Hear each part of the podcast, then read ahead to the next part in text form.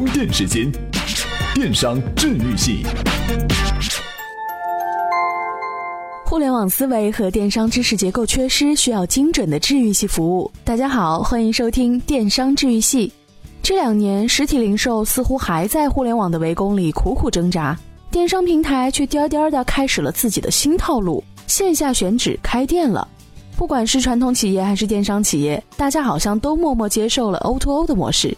猫狗大战就是典型的例子。去年，阿里成功勾搭上了电商界的第三把交椅——苏宁易购。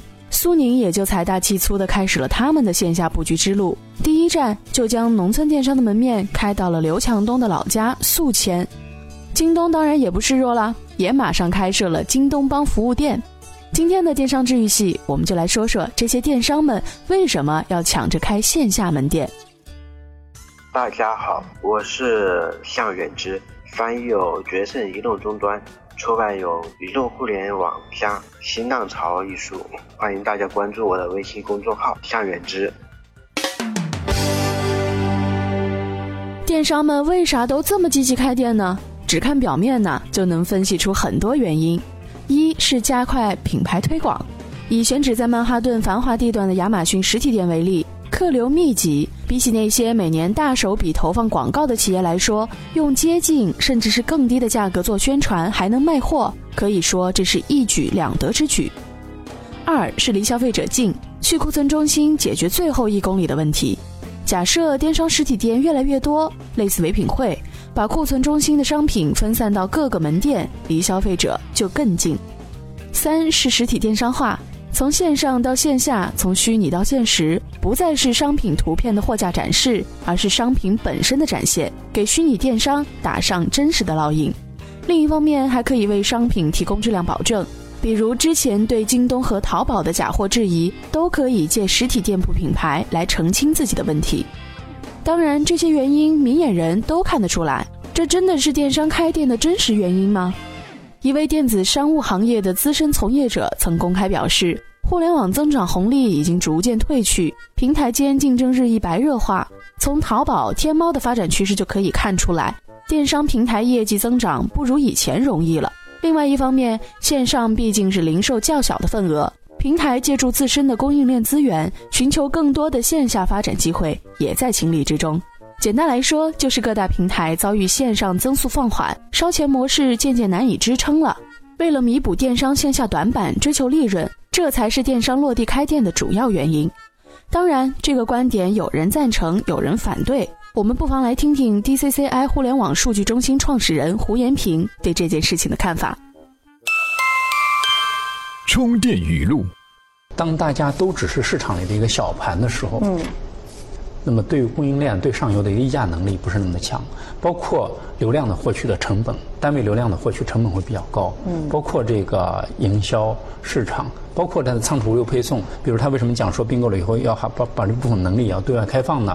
对这个天猫的商家，对淘宝商家来开放这仓储物流配送能力呢？是因为同样一份的投入，嗯如果只是自己用，这个成本收益显然是比较低的，甚至都不能收回投资。是。但如果是大家用，然后。它的一个不光成成本投资能够收回来，它还有一定的收益。嗯，所以这个也是京东为什么要去做开放平台。嗯，包括呃苏宁和阿里为什么会有这样一个呃资本层面的一个深度。感谢胡老师的观点，线上和线下的结合似乎是电商企业发展的必然趋势。拿美国来说，曾经打垮了线下书店的亚马逊，自己反而是在线下开启了书店。谷歌也开出了线下体验店，巨头们好像都很喜欢这样的尝试。但理想是丰满的，现实却是残酷的。电商在线下开店真的顺风顺水吗？当然不是。首先，开店需要人，但线下店从投入运营到线上形成良好的协同效应是需要一个过程的。以前电商基本上不需要跟顾客面对面交流，不管什么人都可以喊亲。线下就不一样了，需要招聘大量的线下客服人员。而现在这些人呢，大部分都集中在苏宁、国美等家电零售巨头中。其次，挖人过来也好，自己培养人也好，问题就很实际了。最简单的就是线上线下价格体系的一体化。如果顾客说：“哎，你这件外套天猫旗舰店卖五百，怎么到线下店里就成六百了？”出现这种情况很尴尬，而且也容易给顾客造成不好的印象。再有是最重要的资金，也就是钱的问题。不少电商企业本身还在烧钱的时候，盈利惨不忍睹。即使是京东，二零一五年第四季度也亏了七十六个亿，但人家家大业大，开几个店还不成问题。普通电商平台要不要淌这个浑水，还是得谨慎思考一下。今日关键词：充电时间。今日关键词：全渠道。今天跟您分享了电商开线下门店将面临的小问题。那么最后呢，再来分享一篇关于线下门店的另一篇文章。说是线下门店好像也不太合适，因为他提出了一个全渠道的概念。